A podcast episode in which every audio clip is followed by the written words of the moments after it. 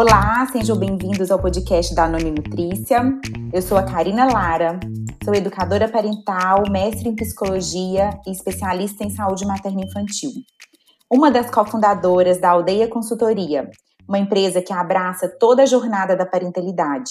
Neste podcast, a Danone Nutrícia convida a doutora Juliana Franco, pediatra, e a Mariana Luz, CEO da Fundação Maria Cecília Souto Vidigal. Nós vamos falar sobre o momento ouro, os primeiros mil dias e a volta ao trabalho. Olá, é um prazer estar aqui. Obrigada, Danone, obrigada, Aldeia. Eu sou Juliana Franco, sou pediatra já há mais de 20 anos pela Sociedade de Pediatria, faço parte do Departamento de Primeira Infância da Sociedade Mineira de Pediatria, sou educadora parental, educadora emocional, pós-graduada em Neurociências do Comportamento e estou aqui para conversar um pouquinho com você sobre esse assunto tão lindo que pode fazer diferença na vida de muitas crianças, de muitas famílias e principalmente eu acredito que possa mudar o mundo. Olá, Karina. Olá, Ju. Prazer enorme estar aqui, gente. Obrigada pelo, pelo convite. Esse assunto é um assunto que faz parte da minha vida 24 horas por dia porque, como a Karina comentou, né, eu hoje lidero a Fundação Maria Cília Soto Vidigal, que tem 100% aí do seu tempo, recurso, investimento dedicado à primeira infância, que é essa fase que vai do nascimento aos seis anos, e por várias frentes de atuação a gente busca contribuir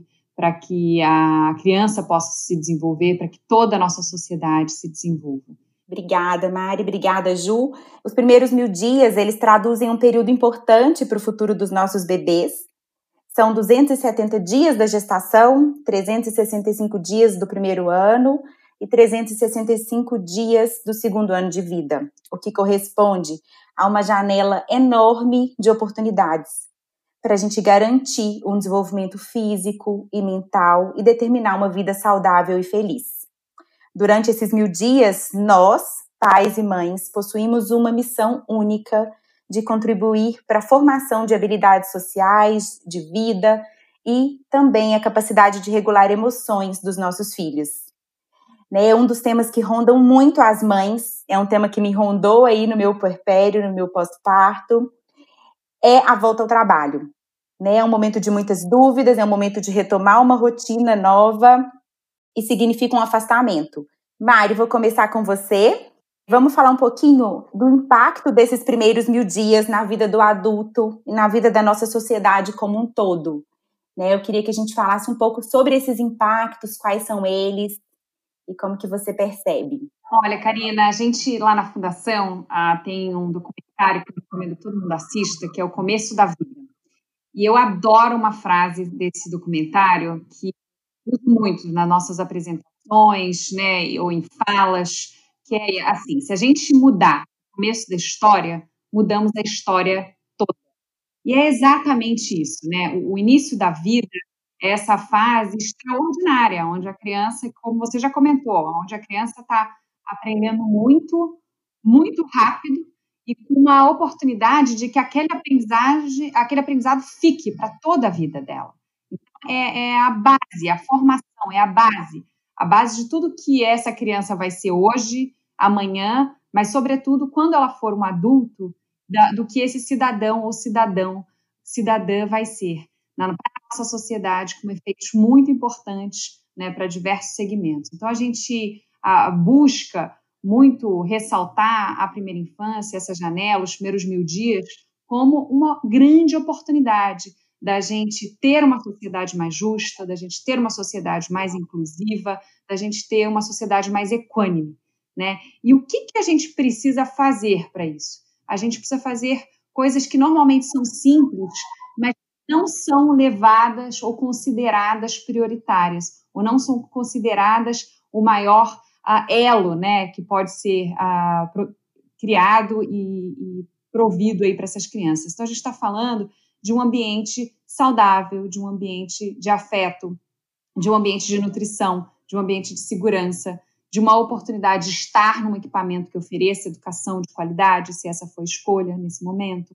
Né? Ou seja, se a gente tiver esses estímulos, essas interações positivas, essas interações responsivas que a gente chama, a gente de fato consegue ter uma, uma criança preparada para atingir o seu pleno desenvolvimento, para se desenvolver e conseguir aí ter a oportunidade de, de, de se desenvolver plenamente, de, de ser um adulto né, consciente, um cidadão que vai se engajar em toda a sociedade. E, e isso é muito importante né, para as crianças, mas para todas as famílias. Então, a gente tem que entender que é, que é esse caminho aí de, de quebrar ciclos intergeracionais de pobreza, né, sobretudo quando a gente fala de, de famílias em maiores vulnerabilidades, mas que tem toda uma, uma oportunidade para a gente se engajar e, para atuar. Eu acho que você já comentou na sua fala introdutória sobre o, o potencial que isso tem para diversos aspectos, né, que são o físico, o cognitivo e o emocional.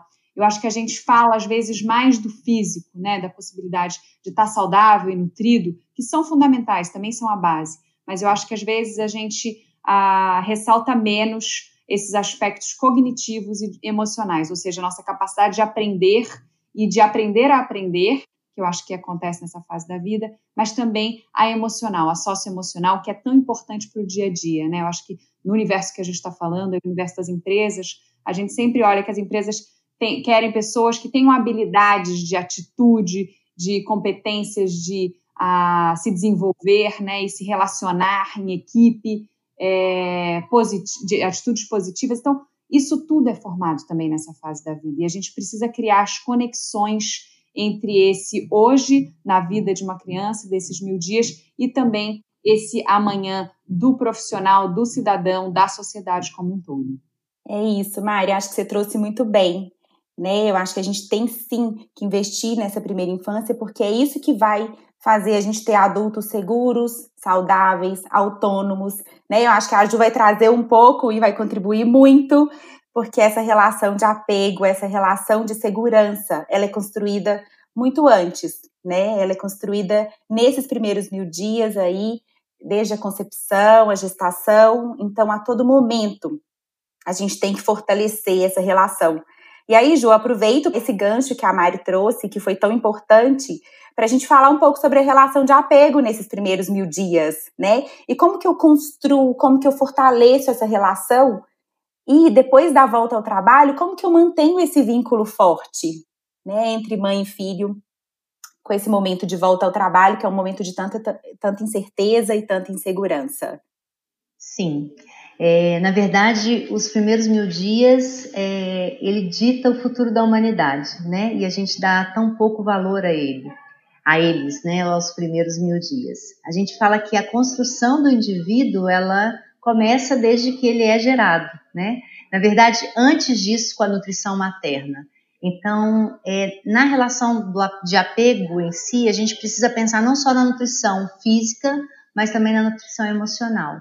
E o que, que esse bebê precisa muito nesses primeiros mil dias, né? principalmente aí nessa primeiríssima infância? Ele precisa de afeto, de carinho, de previsibilidade, de proteção, de proximidade, né, como uma figura de cuidadora, que é, pode ser a mãe, mas pode também ser uma rede de apoio. Eu acho que a gente não pode deixar de falar aqui da importância da rede de apoio para essa mãe, principalmente quando ela vai voltar ao trabalho. E eu acredito muito que se a gente investir na rede de apoio, uma rede de apoio protetora e empoderadora para essas mulheres, a gente teria mais condições de ter uma primeiríssima infância de melhor qualidade. Lógico, pensando também né, nessas famílias que vivem em situação de vulnerabilidade, na nutrição física, sim, e às vezes a mãe não tem escolha, né? A escolha dela é sair para a sobrevivência e esse bebê, é, o que ele tem né? É a opção de tá, estar com uma rede de apoio da família, por exemplo, ou numa creche precoce. Então, a gente é, precisa se conscientizar disso, da importância. No apego, a gente fala de quatro P's, né? É, aí em inglês é, tra é traduzido, mas é previsibilidade, proteção, proximidade e aí o quarto P que seria o play, que são as brincadeiras, né? A importância de brincar. Então, a importância de ter alguém para olhar para esse bebê. E esse bebê só vai virar um adulto que sabe dar amor se ele tiver amor, principalmente aí nessa primeiríssima infância.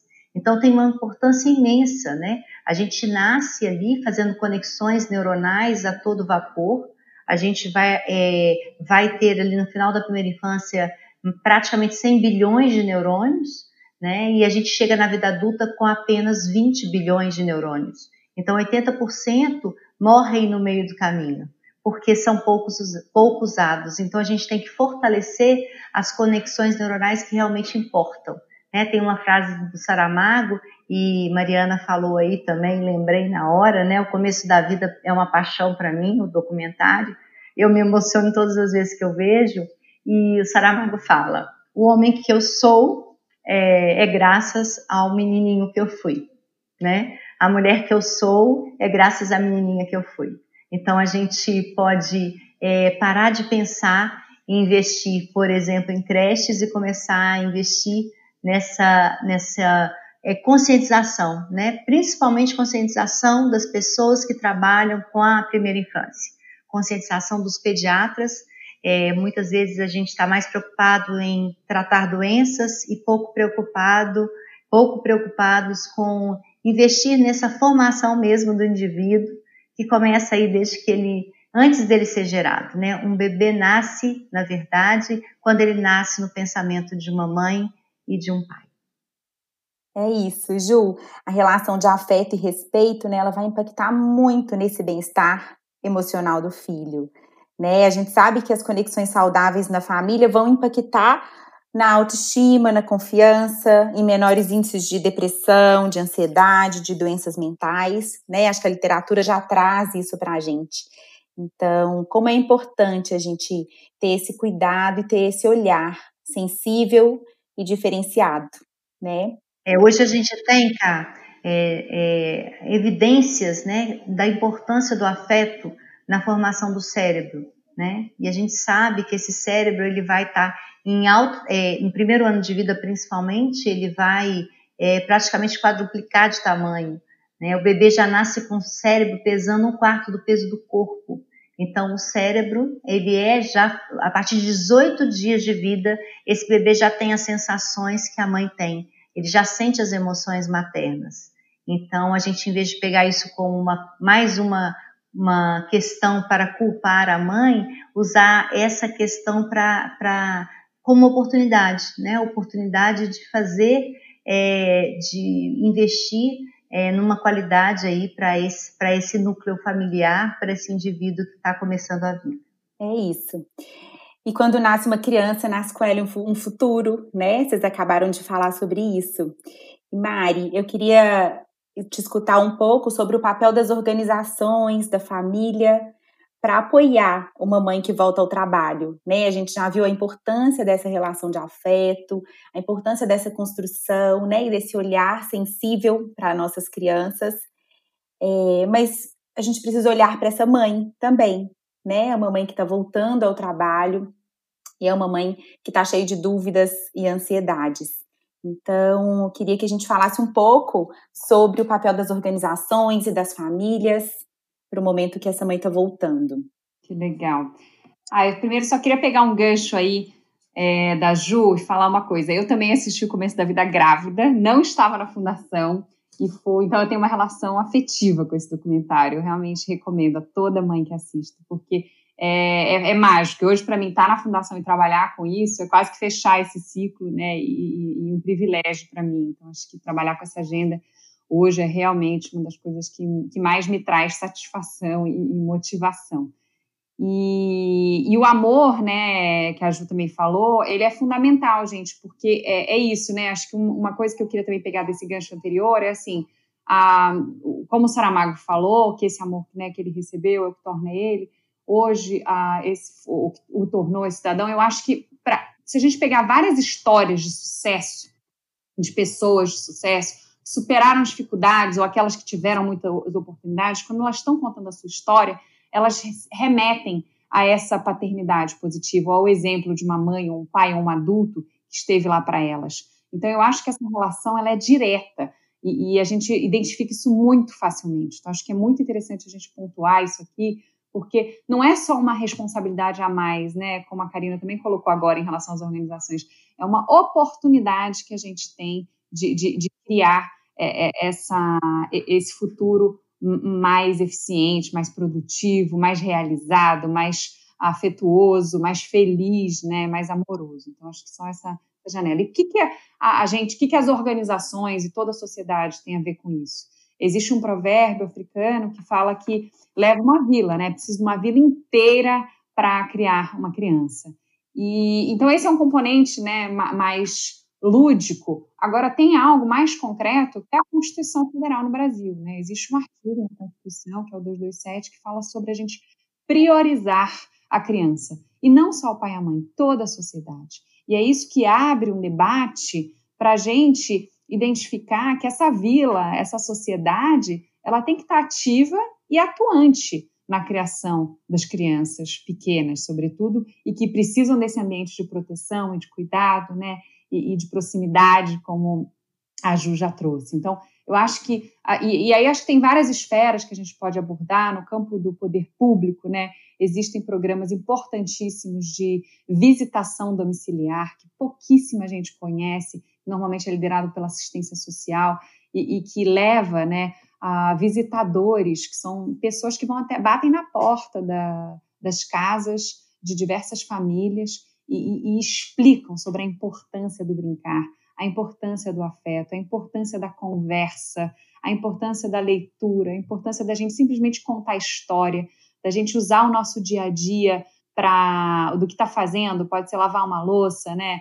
É, colocar uma roupa na máquina de lavar, da gente varrer a casa. Como é que também essas atividades da, daquele ambiente, daquela, daquela casa, daquela residência daquela criança, são ambientes de estímulo e de aprendizagem. Então, assim, como é que a gente, né, eu acho que esses programas diversos aí dos, dos governos que já existem no Brasil e no exterior, de visitação domiciliar, trazem esse aspecto, isso no campo público. Também no campo público da educação infantil, que pode ser público ou privado, é, como é que a gente oferece na educação infantil a qualidade necessária para que esses estímulos aconteçam, para que essas bases se constituam. E se dá da mesma maneira, gente, na relação de afeto entre professor, cuidadores que estão ali né, naquele ambiente com aquela criança. Então, tanto a relação entre os adultos e as crianças tem que ser responsiva e positiva, como o ambiente tem que ser adequado e, para que isso aconteça né, de forma lúdica e colocando a criança como o centro daquele processo de aprendizagem, como protagonista.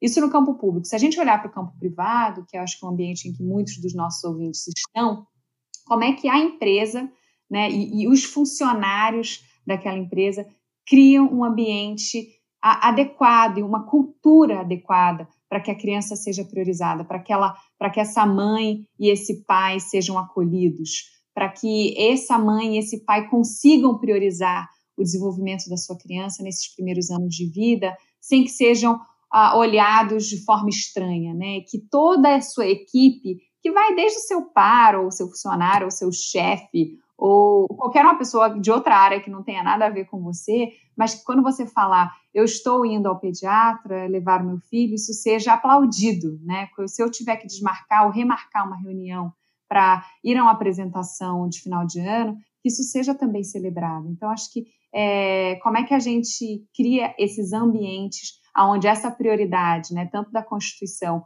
como do, do provérbio africano, sejam de fato a nossa realidade, a realidade dessas mães e desses pais e cuidadores e responsáveis de crianças pequenas que têm que desempenhar essa função tão maravilhosa e tão prioritária. Um ambiente acolhedor, né, Mário? Um ambiente acolhedor e com pessoas que tenham uma empatia, que entendam, né, e que consigam sim ter um olhar diferenciado para essas mães é, que trabalham e que estão voltando ao trabalho nesse momento. Você falou tudo, isso é muito importante, né? Precisa uma aldeia inteira para cuidar, para educar, para criar uma criança. Meninas, nós vamos finalizar aqui, né? Quero agradecer a participação de vocês. Quero que a Mariana fale para a gente um pouco onde encontrar a fundação, né? Quem quiser conhecer mais sobre a Fundação Maria Cecília Souto Vidigal, onde que a gente pode encontrar Deixa sua mensagem aqui para a gente, Mariana.